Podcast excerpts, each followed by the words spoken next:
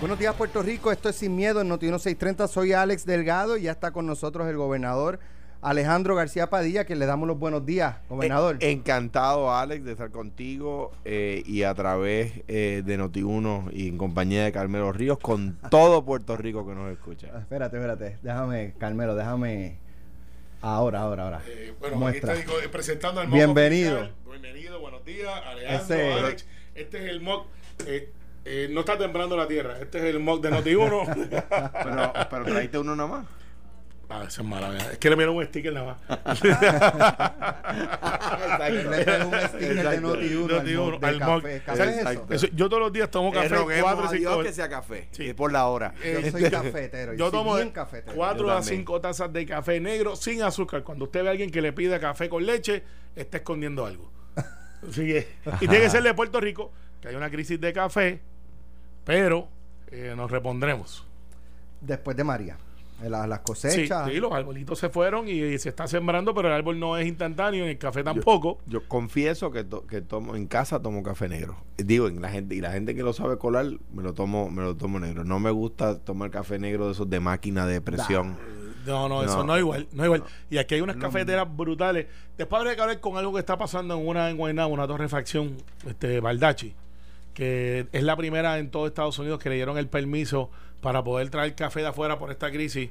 Eh, y, y permiso federal y local y lleva dos años y no han podido todavía.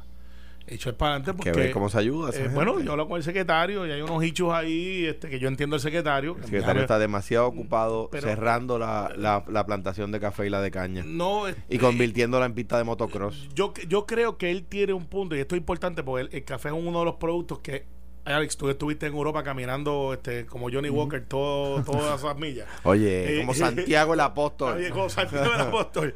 Eh, pero es que gente se, se, identifica más con Johnny Walker. Hay quien conoce más a Johnny Walker que al Apóstol Santiago.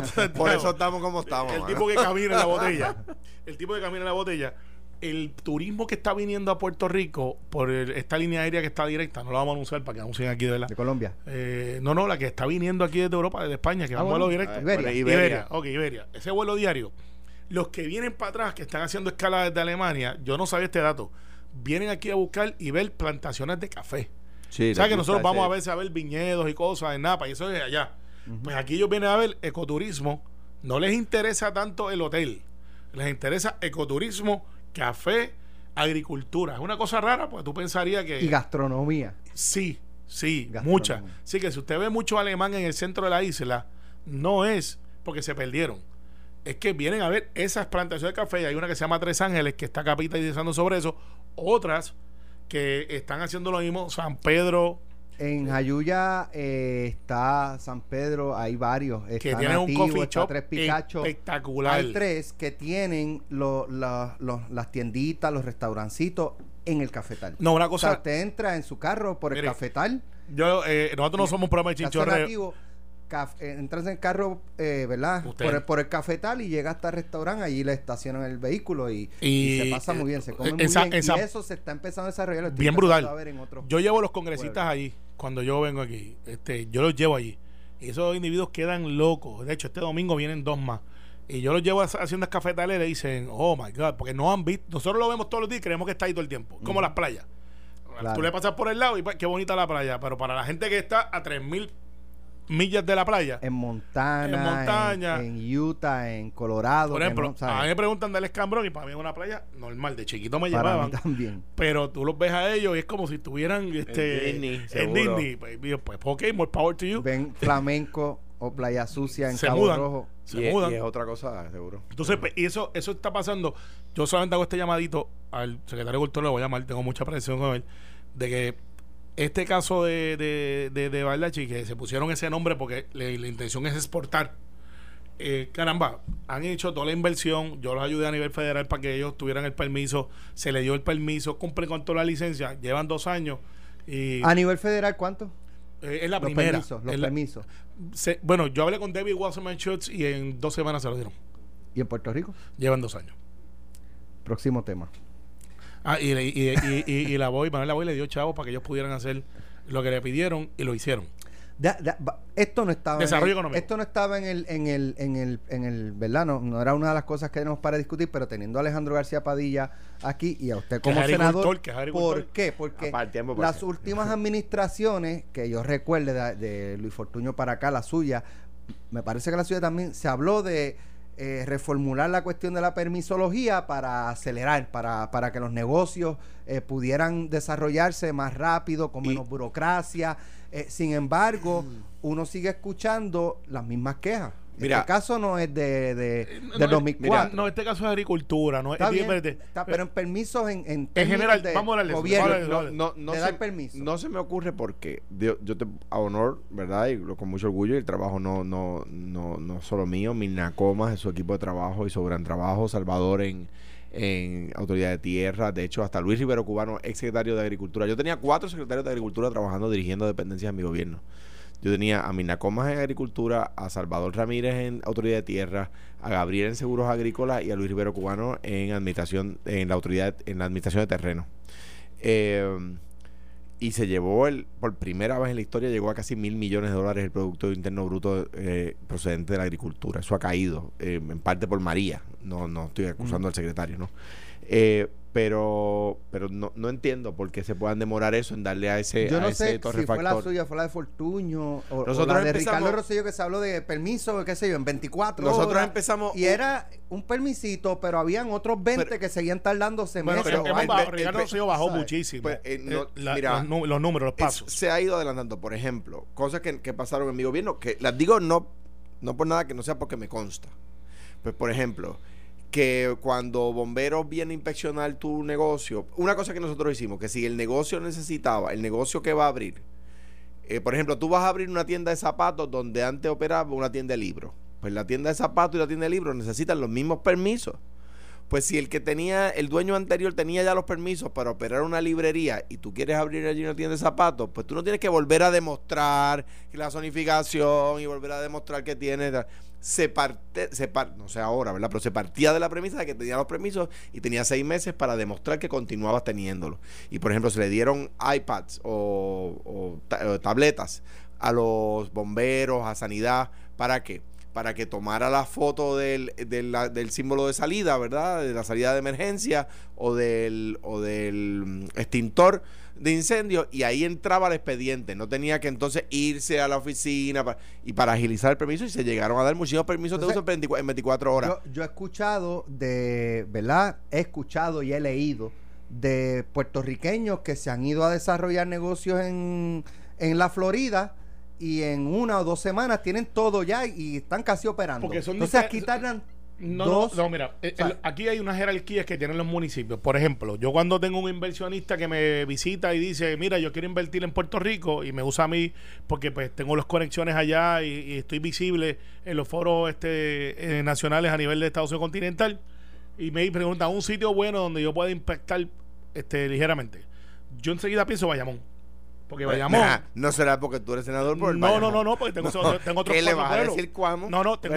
bueno, es que me piden dos cosas: accesible, mucha gente, porque pues están buscando volumen. Y población, población. y Coamo es otra clase. Coamo tiene unos campos espectacularmente bellos, by the way. Eh, Gracias. no, lo tienen. A mí me encanta ese pueblo. Eh, hay que verlo. Que lo conoce muy bien. Lo conozco en jueves doble ahí muchos años y, me encantó. Y está pintado allí, Carmelo, en el Parque Pelota. El Parque Pelota, cuando tú entras, me tienen que ver los García País allí, el equipo campeón. está, mi foto ahí. Está la foto. Es que los pintores populares o PNP. No, no, no. no. Como que es, idéntico, es idéntico, es idéntico. Era pitcher, por los que creen que era así. Miguel, Miguel, Miguel Ángel. Por, si acaso creen que era Miguel Ángel. Por si acaso creen que era catcher, era pitcher. Este, eh, pero te voy a explicar lo que pasa con el asunto de la permisología en Bayamón. Bayamón, tú llegas allí y el alcalde le dice al inversionista, no me traiga un, un, este un de estas personas que buscan los permisos, ¿cómo se llaman? Un, gestor. Yo soy su gestor. Y llama a los jefes de agencia y le dice, fulano, fulano, fulano, verifícate que cumpla con toda la ley. Y le pregunta a la persona, si la semana que viene tengo los permisos, ¿ya tú estás ready para invertir? Y cuando le dicen que sí, pa, los permisos están. Menos los que son de barra, que él no está aceptando ninguna barra en Bayamón. Por razones obvias de calidad de vida, él no está dando permisos de licor. casco. De licor, no los está dando. O sea, que no llamen que no va a pasar. Por hace tres años. Hizo una moratoria, por, se está convirtiendo restaurantes en barras que ah, bueno, restaurantes que venden vino, que venden su trago. Que era lo que decía, que eso no hay problema. Pero no es un liquor store. No, es una barra. No una barra que, que de, jangueo de las 10 de la noche para arriba hasta las 3 de la mañana. Eso no va a pasar en Bayamón. Se los digo, no inventen que no van. Pero otras cosas sí. Entonces, yo voy a otro municipio y no tienen esa agilidad. Por eso es que uso Bayamón, no el distrito, el pueblo. Porque depende mucho de los municipios. Ahora, a nivel estatal, los pasos que habían eran como 60. Se bajaron a 20 eh, y eso ha mejorado, pero deben de ser aún menos. Digo, entonces a, esa burocracia que sigue ahí, uno le suma que el 40% de la empleomanía del gobierno no va a trabajar. Yo no, yo te voy a decir, yo no sé si eso es era, ese, era el primer tema que pues caímos, caímos, caímos.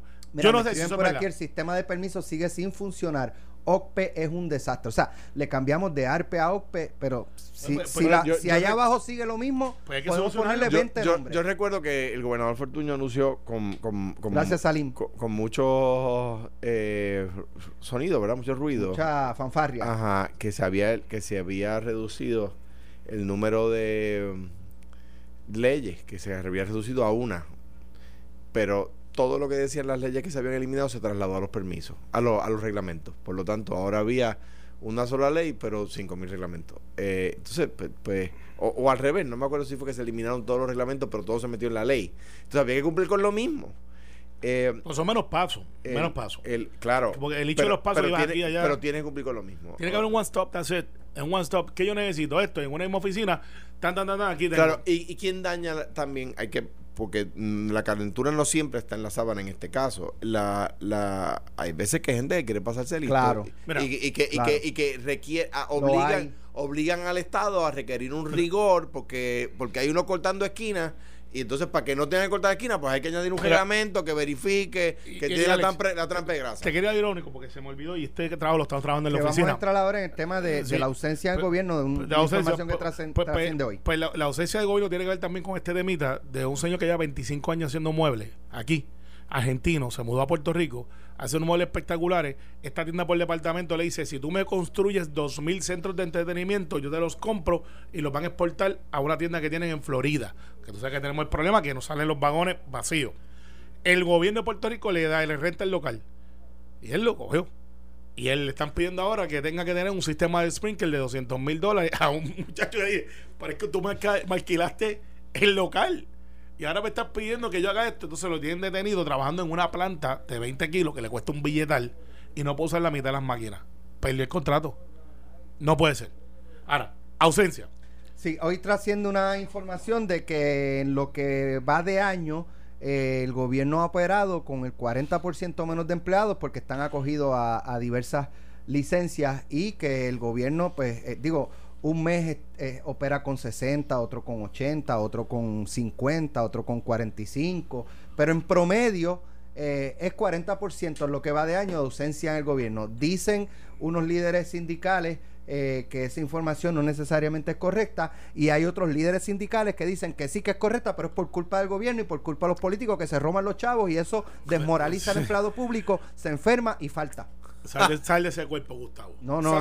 No, ese es Federico Torres Montalvo. Ah, pues, pues, pues, es que hay gente que se pone vieja. Pero, este, de sentido mental, tengo que decirlo, porque todos nos ponemos viejos. Y, y, entonces empiezan a decir cosas que no hacen. Más tú que yo, más tú que yo. Bueno, yo soy menor que tú. Más tú. Sí, por eso te va poniendo. Están viendo por Facebook Live, uno tiene pelo más y a mí se me está cayendo. Pero, estoy bregando con eso. uno, uno, más blanco, uno es más negro, uno eh, pero el que es más blanco es más abundante. Sí, pues, pues, yo, tengo más preocupaciones. Es verdad. pero mira, el hecho de, de, la ausencia, yo no creo que eso sea correcto.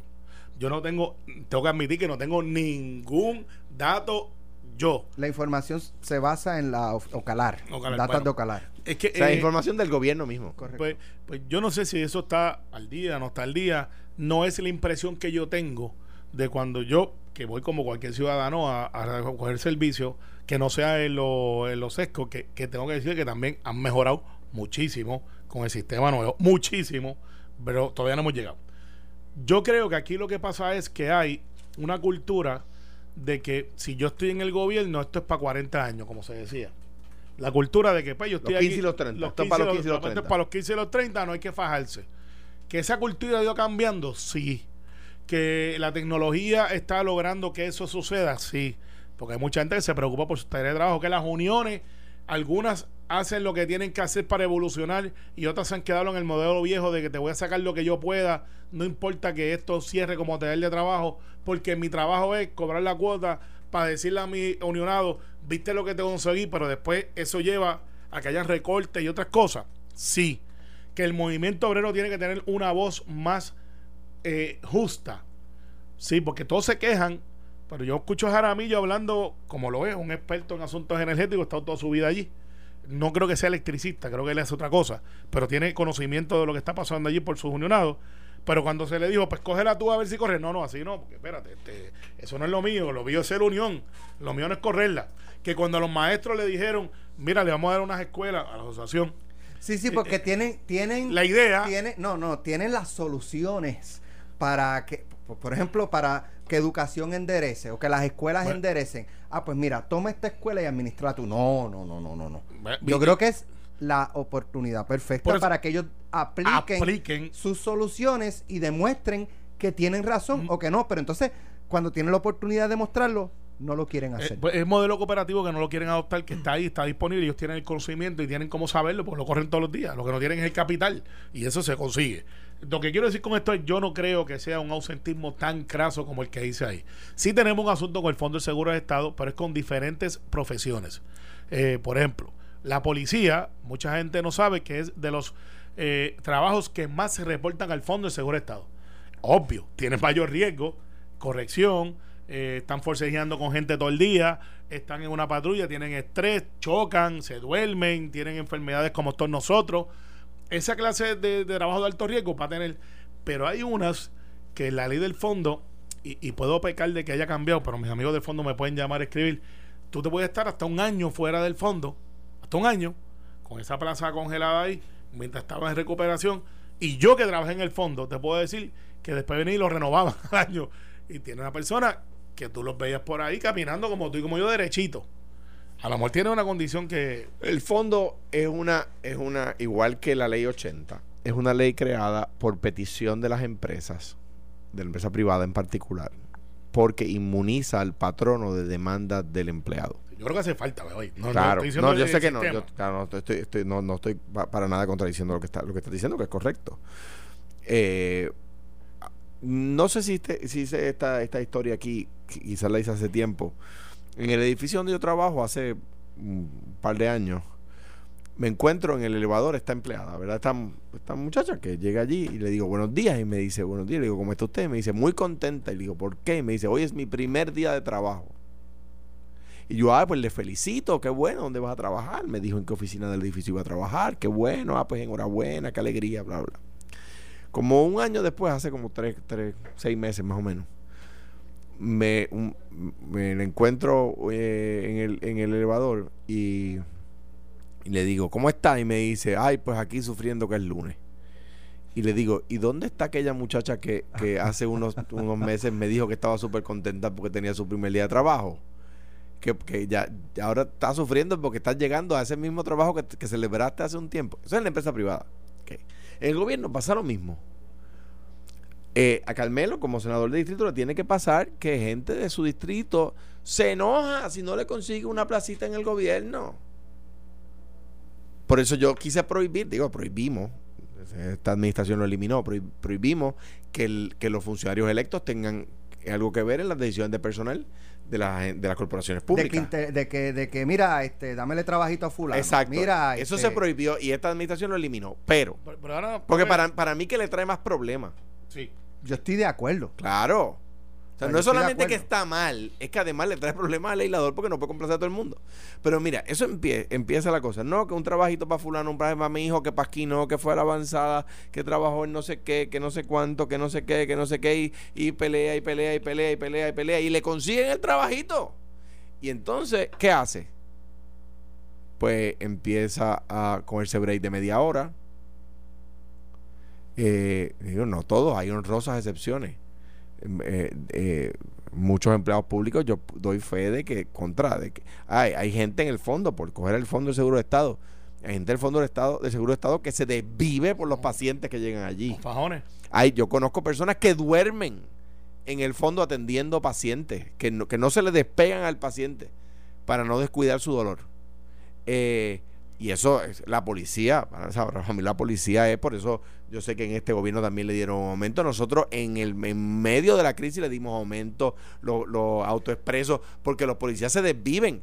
Ahora hay empleados públicos, hay que decirlo, y hay demasiadas ocasiones. Mira, cuando la Federación de Maestros era el representante exclusivo, yo recuerdo un alcalde que tuvo que, que pelear con la federación porque la federación se negaba a que a disciplinar, a que se disciplinara a que el departamento disciplinara a un maestro que tenía problemas de alcoholismo que, le, que en problemas de ausentismo. Y yo me acuerdo que mi, mi, posición al respecto era, yo no era gobernador en ese momento, mi posición al respecto era, es que no están defendiendo al maestro, le están haciendo un daño que necesita ayuda. Ese maestro necesita ayuda. No, no le están haciendo ningún bien impidiendo que lo disciplinen y que le busquen ayuda a su problema de alcoholismo. ¿Qué es lo que pasó hoy?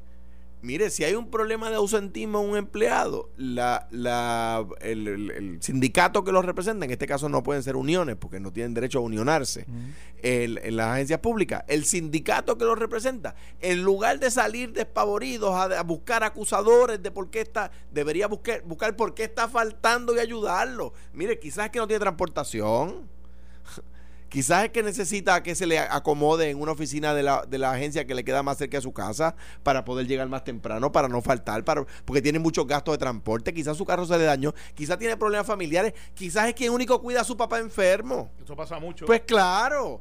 Pues mire, en lugar de salir a decir, no, que lo que pasa, con esto nos vamos, tenemos otros temas y tenemos una Pero resolvemos con una cosa, mi único contra tema contra eso es... La ser, no, no también, también se resuelve con su supervisión. Viene para acá el viernes, el viernes va a estar aquí en Puerto Rico, va a estar en Puerto Rico el viernes. Así que mira, ya se vendieron todas las taquillas de ese almuerzo, se vendieron. Mira, llenó Llega más la estadidad, mira, nadie va a faltar Más gente, más bueno, gente. déjeme decir algo, en la estadidad es 3.4%. Eh, ahí está, para que, enjoye. Exacto, porque, de repente cuando, cuando, Todo el mundo quiere trabajar. Cuando alguien se ha aceptado, le entra como un espíritu a las personas. bueno, algo le pasa a los puertorriqueños cuando van allá a Estados Unidos continentales. respetan la, ley de tránsito. No importa si no dice pare, dice stop y para. Mira, si tú, vas a Hacienda, si tú vas a Hacienda y haces una fila de media hora, te molesta. Si vas a Disney y haces una fila de tres horas, no, perfecto, si, estamos disfrutando. Si en, la Florida Central se va la luz más de 20 minutos, alguien perdió la leche. Es más, ponle, ponle aquí una fila del sesco, 5 pesitos por una fila expreso. Ajá, oh, bendito sea. Pues, Allá el, Fast Pass cuesta cuánto, 100 billetes. Aquí están. Aquí están. y, los pagan por un guille terrible. pero decía Federico Torres Montalvo este, esta mañana que que pues con los derechos que han perdido los, los, empleados públicos y yo recuerdo cuando aquí le quitaron la Viagra a los de la Autoridad de Energía Eléctrica eso, cualquiera le da con faltar eso, no es un chiste eso pasó. eso pasó. eso pasó eso no es un chiste se negoció en convenio colectivo de que le pagaran la Viagra. Nosotros le eliminamos ah, hubo una unión de la AMA el AMA y más de una unión. Una unión de la AMA se enojó conmigo porque porque yo pedí que no se negociara que en la renegociación del convenio no se incluyera el día del astronauta que, Lo, que lo cogían libre. pues imagínese, cualquiera se enferma, gobernador. Ah, yo me pondría de un. si, tienes que venir a trabajar el, mental y el día del astronauta. Yo, me, yo termino en el fondo. si me eliminan el día del astronauta. Pobre si yo va, la Viagra. Si, pobre yo acaba que seguimos, llegó a la luna y no lo Seguimos. Vamos a la pausa. No, lo de la Viagra es otro tema. Bueno, ah, ya, ya estamos. Ya estamos aquí, ya estamos aquí, ya, estamos aquí. Alejandro está dando recomendaciones de café, Alex, eh, ya está promocionando el, festival de Jayuya de ¿cuándo es eso? El indígena. El indígena, sí, eso es en noviembre. Noviembre. Eso es ya mismito. Ya mismito, así que ya sabe que si quiere ver a Alejandro en pantalones cortos y chancletas, metedeo, por allí por la plaza. Y Wilma llamando a lo que llegue temprano. ¿Y usted? Eh, yo, eh, yo tengo las piernas flacas y parezco un cartoon porque tengo las, patatas bien gordas, abajo bien finitas, así que por eso siempre usted me ve en pantalón largo. bueno, eh, hay una información que yo escuché a la semana pasada a Sánchez Acosta y a, y a José Báez comentarla. Eh, que y de hecho el, el señalamiento de ellos es que la información estaba pasando por debajo del radar pero que es una información muy importante. Hoy eh, se le da seguimiento. Hay una información que dice que la directora ejecutiva de la Junta de Supervisión Fiscal, Natalia Yaresco, reconoció que el pedido del Departamento del Tesoro para que se sustituyan los ingresos que genera la ley 154 del 2010 representa un riesgo al plan de ajuste que el organismo fiscal debe presentar en cualquier momento, sin anticipar cuándo será sometido el documento de ajuste de deudas del gobierno central ante la jueza Laura Taylor Swain. Yaresco indicó ayer que la modificación de la ley 154 se había planteado desde el plan fiscal del 2016, cuando Alejandro era gobernador. es decir, antes de que se integrara la Junta de Supervisión Fiscal, pero lamentó que no se tomaran cartas en el asunto. Esto pone un riesgo sobre una parte significativa de los recaudos en el plan de ajuste, pero estoy esperanzada de que pueda encontrarse una forma alternativa de tributación, que es la ley 154, que hace y cómo se afecta el que nos está escuchando a través de las ondas radiales o que nos están viendo por Facebook, eh, si esta si, si el Departamento del Tesoro obliga, o la, la jueza Taylor Swain obligan a que, ¿saben qué? Se acabó el pan de piquito con la ley 154, busquen otras formas de llegar ese, ese dinero. ¿Y cuánto dinero es? ¿Qué es la ley 154 en arroz y habichuela? Ok, bajo la, la gobernación de Luis Fortuño, eh, siendo yo senador, Carmelo presidía la Comisión de Gobierno en aquel momento, eh, para lidiar con las degradaciones de crédito que estaban habiendo de Standard Poor's, Moody's y Fitch, el gobernador Fortuño eh, y su equipo de trabajo, particularmente Stepto, el bufete donde él trabaja ahora, eh, idean este mecanismo eh, para aumentar recaudos, ¿verdad? Y tener mayor capacidad de. Sí, para decirle a, las casas acreditadoras, mire, vamos a recibir más dinero, tranquilo. Vamos a recibir más chavitos, exactamente. ¿Qué, qué, qué, en qué, ¿Qué es lo que hicieron? ¿Qué consiste, la ley?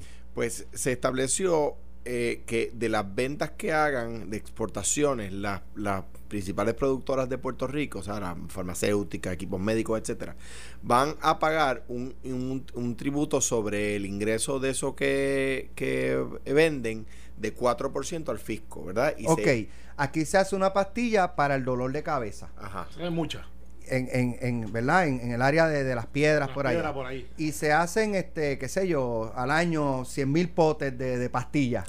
Y esas pastillas, la, esa compañía es americana y está ahí en las piedras y llevan esas pastillas para Estados Unidos. Eso es exportarlo. y lo venden, ¿verdad? Y, lo, venden, en Estados Unidos. Y lo venden a su matriz. Lo venden, eh, varía de farmacéutica en farmacéutica, ¿verdad? Pero vamos a utilizar un ejemplo general. Exacto. La, la eh, Whatever Pharmaceutical de Puerto Rico le vende a eh, Whatever Pharmaceutical Central Offices mil pastillas. En Nebraska. Mil, ajá, en Nebraska, mil pastillas a, a, a, a mil dólares, ¿verdad? Ajá. Entonces, el 4% lo tributan aquí. ¿Qué pasa? Eso lo acreditan en los Estados Unidos contra un arbitrio. Por eso le es le causa urticaria, le causa rash al Tesoro y a la Reserva Federal, porque en contabilidad no se supone que tú cruces, que tú se supone que tú acredites contribución sobre ingreso contra contribución sobre ingreso y arbitrio contra arbitrio, no contribución sobre ingreso contra arbitrio. Y esto es lo que el Tesoro dice, no, no se puede. O sea, ok, ¿qué, qué, pasa? E, el, gobernador Fortuño aumenta los recaudos. El, Imponiendo esa, ese 4%. Y que, es un árbitro neutro para efectos de costos de la farmacéutica. Cuidado, porque un problema con el que yo me encontré es que es neutro. O sea, como dice Carmelo, lo que dice Carmelo es cierto. No digo cuidado por otra cosa, no contradiciendo a Carmelo porque es neutro contra las empresas que tienen sede en los Estados Unidos. Puerto Rico tiene empresas que no tienen sede en los Estados Unidos. Nosotros tuvimos que eh, meterle el pecho al tema de, por ejemplo, AstraZeneca, que crea cientos de empleos en Puerto Rico, millones de dólares en recaudo, pero podía tributar cero. O sea, iba contra la vena de AstraZeneca y otras empresas como Astra.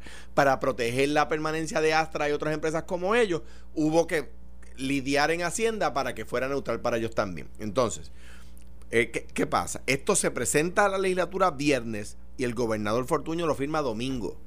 El Tesoro no estaba al tanto, las compañías no estaban al tanto y creó este disloque. Como, como representa ese aluvión de fondos, el Tesoro, que no estaba enterado del tema, reacciona diciendo, ok. Ya lo hiciste. Lo hiciste, te voy a dar una carta diciéndote que lo puedes hacer en lo que yo lo reviso. Y si un día te reviso en contrario, si así un día te digo que no lo puedes hacer, no, te lo, no se los voy a cobrar a las empresas retroactivamente.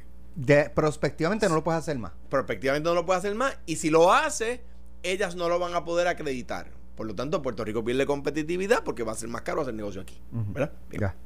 Entonces, ¿por qué eso no solucionó el problema? una de tus preguntas es cuánto dinero eso representa al Estado. Representa el 20%, de, entre el 20 y el 25% de los ingresos del, Estado. El, Estado Libre Asociado recibe en ingresos 8 eh, mil millones, pues esto representa entre, entre 2 eh, entre 2.000 y 2.500 millones, más o menos, ¿verdad? Si recibe 10, pues entre 2.500 y 3.000, más o menos, ¿verdad? Bien. ¿Por qué esto no solucionó el problema? Porque se subió el gasto. No se redujo el gasto. O no se quedó igual el gasto. yo recibo el gobierno en 11.200 millones el gasto. Pues eh, lo que hizo, lo que en la medida en que aumentó el ingreso, aumentó el gasto. Y por eso no resolvió el problema no resolvió el problema para el gobernador Fortuño, ni lo resolvió para mí, ni lo resolvió para el gobernador Ricardo Rosselló. Bien. Entonces dicen, bueno, y recomiendo la, la página 36 del nuevo día de hoy, hay una columna del economista Juan Lara. Si alguien quiere ilustrarse sobre este tema con un profesor universitario de primerísimo orden, Juan Lara, igual la, la de Gerardo Carlos, está en la misma página busquen esa. Este, Juan Zaragoza tiene una, que fue el que empezó esto de los créditos contributivos, que está en la página 37. La, de Juan Lara es, un mandato leerla. Eh, bueno, eh, eso es la ley 154. ¿Qué está diciendo el Congreso? El, perdón, el Tesoro, que me lo dijo a mí también. Yo le decía a Jack Lu, dame la permanencia, dame la carta permanente de la 154 y Jack Lu me decía, tú no quieres que yo toque ese tema, queriéndome decir, si toco ese tema te la voy a derogar. Y yo, y ¿cuál era mi respuesta? Estoy hablando literalmente. Mi respuesta era, sí quiero que toque el tema, porque si usted elimina la 154, entonces el problema de ahora en adelante es suyo, no es mío. Y nosotros empezamos, de hecho el secretario de Hacienda tiene y la, la, Fortaleza tiene el trabajo que se hizo en mi gobierno para sustituir la 154. Y ¿Qué es? Hay varias, varios acercamientos para empezar, lograr un mecanismo de, acreditación contra ingresos, no contra arbitrios. ¿Para que Para que sea aceptable al Tesoro y a la Reserva Federal. Eh, y, de nuevo, eh, eh, ¿cuál es la diferencia? Que lo hicimos trabajando con los Chief Tax Officers de las empresas. No fue de lunes a domingo, sino que dijimos, mire, que era su queja principal. La queja principal de, la, de las farmacéuticas no era que, que, lo hubiera hecho Fortuño, era que ellos no se enteraron y que para ellos es un disturbio. O sea, de repente tú me, cambias el, Y, no, y que estamos hablando de dos mil y pico millones de pesos. Lo que pasa es que no se sabía que, no se sabía que iba a ser neutro. La respuesta de Jack Lu fue te, lo, te voy a dar una tentativa, pero pero un acuerdo no escrito como quien dice. Pero exacto, pero si si lo resuelven contra tuya van a tener que pagar. Entonces, eso nos quita competitividad. Y Ricardo Rosselló y Luis Fortuño, y estoy seguro que ya doña Wanda Vázquez saben de esto, lograr convencer a una farmacéutica de que traiga una línea de producción después de la 154, o sea, sin la, sin la certeza de la 154, es bien difícil. yo, yo veo con farmacéuticas todos los días porque tengo cinco de ellos que están en mi board yo pensé que era eh, porque tomaba No, no, no, no. Yo soy, yo soy malo en medicamentos, de las vitaminas y porque me estoy poniendo viejo. Pero si no, eh, y, pero yo tengo, mira, yo tengo a Amgen, tengo a Pfizer, tengo este, de AstraZeneca hasta hace poco, Eli Lilly, eh, que son farmacéuticas que son parte de mi grupo de Board of Advisors, como se llama en Washington, para la organización que yo presido. Y la razón que ellos tienen presencia no tan solamente en Puerto Rico, por eso lo traigo, lo tienen en diferentes estados. y presencia grande tengo que decirte que ellos ven a Puerto Rico como un área de inversión, pero hasta hace poco, y Pedro Rosselló decía esto mucho, que nosotros nos hemos convertido en una cultura de hacer pastillas. O sea, somos los que se conocen en la industria como un pill maker. Aquí nos hace research, la vez que tratamos de hacer research, o que es donde está el dinero, que es donde pues, se desarrollan los medicamentos, donde están los científicos, donde hay diferentes fases de la 1 a la 4, y la 4 siendo eh, eh, eh, a estudios sobre, en aquel momento eran monos, ahora ha ido, cambiando y se está usando esta planta porque ha ido evolucionando el sistema de la farmacia. Pues ahí es que está el dinero para las patentes y para las cosas que, que es donde realmente la farmacia hace mucho dinero, hacen billones. Y, y le traería, no, sin ánimo de interrumpir, solo un paréntesis, y le traería muchos recaudos a Lela por eso para que la gente lo entienda, que a veces critican las cosas sin pensar, el Centro Comprensivo de Cáncer, por eso el edificio de ciencias moleculares, por eso la ciudad de la ciencia, por eso, eso es lo importante. Se llama, Se llama economía del conocimiento. Aníbal, en algún momento le dijo Bioisla. Al final del día, Alex, para poder nosotros echar para adelante el modelo, tenemos que decirle a la farmacéutica, nosotros tenemos los científicos, tenemos la capacidad, tenemos la infraestructura, míranos como algo más allá de fabricar píldoras.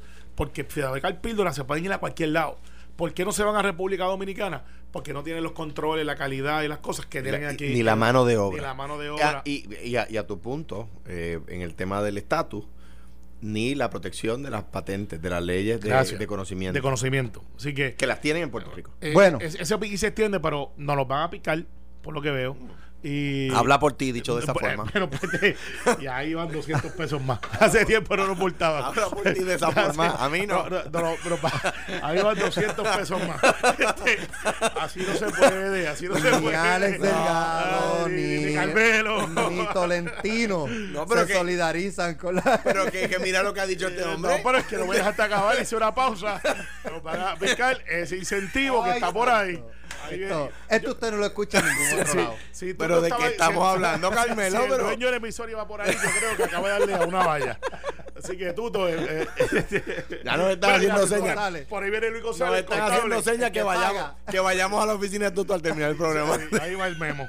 Pero, eh. Mira, eh, se me olvidó que no, no, se me olvida no estoy de acuerdo. No, no, pero este, ah, bueno, eh, está, estábamos hablando de la 154 y tenemos que, no, tenemos que eso era como la canción aquella del conjunto que Quiqueya, lo que te lo voy a partir. y, la cosa es que esa, vale 150. pero si esa canción está en la radio. Ah, no, pues, Imagínate tú con el mismito sabor bueno, del conjunto Quiqueya. Los presidentes legislativos Tomás Rivera Chats, a quien le envío un saludo, y Carlos Johnny Méndez también anticiparon que no aprobarán ningún proyecto de ley que implique reducción en la pensión de los retirados del gobierno como parte del proceso de negociación para reestructurar la deuda. Y hacen bien. No voy a aprobar ningún tipo de legislación que reduzca pensiones o que pueda afectar las pensiones de los trabajadores puertorriqueños, apuntó Méndez. Eh, de otra parte, Rivera Chats y Méndez también fueron convocados por la gobernadora para dar seguimiento a varios asuntos. Méndez recordó que las pensiones son materia legislada, por lo tanto, necesitan del aval de la legislatura para ser enmendadas. Como parte del proceso de renegociación de la deuda, ante la consideración del Tribunal Federal, le corresponde a la Asamblea Legislativa dar el visto bueno a cualquier acuerdo. ¿Por qué viene esto? Porque eh, hay un comité de jubilados, que el, el juez Fabre, la junta, la Junta de Supervisión Fiscal había propuesto un recorte across the board de 25% de, la, de los cheques que reciben los pensionados. De las pensiones que están por encima de, de, un, de un número, no de todas. Cuando se sientan este comité que preside el juez Fabre con la Junta, llega un acuerdo de que de 25% iban a bajar a 8.25% y que sería solamente los que, los que reciben más de 1.200 dólares. El juez Fabre dice, señores, la situación que está Puerto Rico, el de mi maíz ni un grano, no es real. Eso no es real. Eso no va a pasar. Eh, pues, pues, pues mira. Por lo tanto, logramos un buen acuerdo. No obstante, la posición de los líderes legislativos, que ya estamos a, a, a 13 meses de las elecciones, eh, no, vamos a defender las pensiones, esto no se va a tocar, nosotros no vamos a... te queda bien, te queda bien, te queda bien. pero no quiero ni... te queda bien, Yo estoy de acuerdo. Imito bien, imito bien. me queda bien. Imito bien. pues entonces, eh, esto es, este es el panorama, eh, pero al final del camino será la jueza, no la legislatura, la que determine o la legislatura puede ir por encima de lo que decida la jueza si dice, mira, ¿saben qué?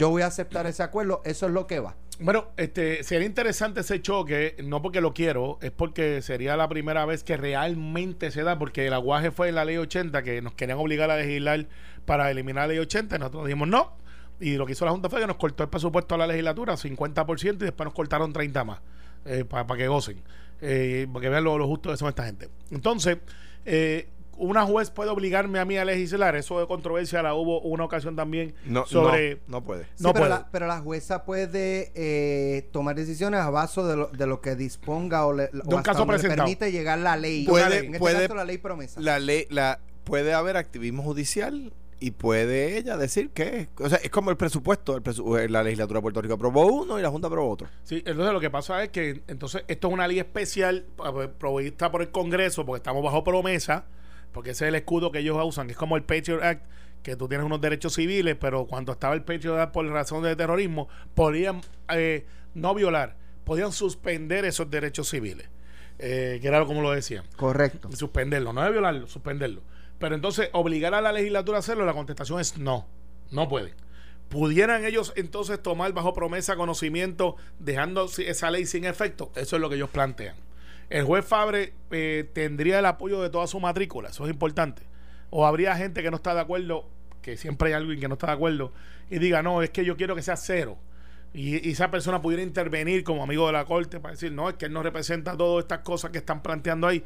Eso puede ser. El ejercicio al final del día es que ellos están empeñados de que tienen que bajar el gasto.